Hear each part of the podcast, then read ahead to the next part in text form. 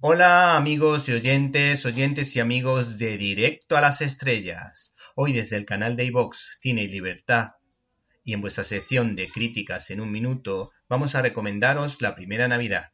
Esta producción italiana, La Primera Navidad, viene avalada por una potentísima taquilla, ya que dos millones de italianos fueron a verla, disfrutando de un Monty Python a la italiana, pero blanco, muy blanco y bastante respetuoso con las creencias de las personas, pero sobre todo contado con un grandísimo sentido del humor de la mano de dos artistas y directores italianos como Ficarra y Piccone, muy queridos en su país, que han sido muy conscientes de la idea que querían transmitir, como cineastas y actores, para mostrar el verdadero sentido de la Navidad, donde siempre se tiene presente a los más débiles de la sociedad, como son los pobres, los ancianos o los niños. Los equívocos son bastante ingeniosos, aunque la historia es irregular, con algún que otro altibajo, y los que disfruten con el neorealismo italiano y, por ejemplo, con Plácido de Berlanga, pues de alguna manera se van a encontrar todo eso o pequeños detalles de esa forma de narrar en las andanzas de un ladrón de tres al cuarto y un cura obsesionado con hacer una obra de teatro perfecta sobre la Navidad contando con unos actores aficionadillos que le sacan de quicio.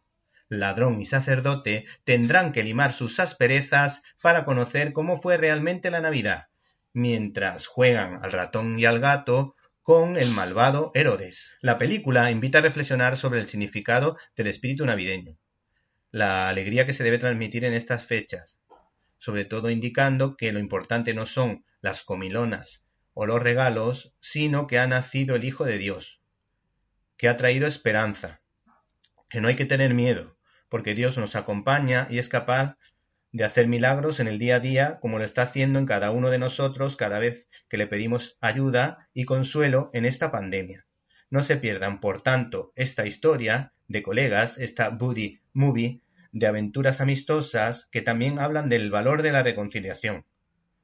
Finalmente nos quedamos con sus jugosas declaraciones.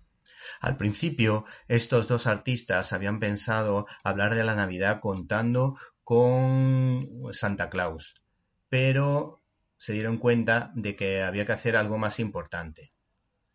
Y estas son sus declaraciones.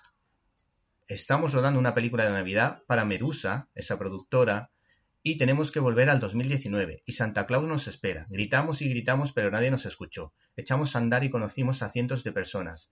Vimos animales, corrimos peligros de los que no podemos hablar. Conocimos al malvado Herodes e incluso a Jesús. Sí, el verdadero Jesús, con la Virgen María y San José, el niño recién nacido, era realmente él. De hecho, hablaba y todo. Le explicamos que no debíamos estar aquí y que estábamos rodando una película de Navidad. Él nos miró con sus ojos pequeños y nos dijo, no, estáis haciendo una película sobre Santa Claus. Pero la Navidad, si me permitís decirlo, es mi fiesta, es mi cumpleaños. Pero con todo esto de Papá Noel lo habéis olvidado. Yo soy el cumpleañero. Realmente nos sorprendió, pero no podíamos negarlo. Tenía razón.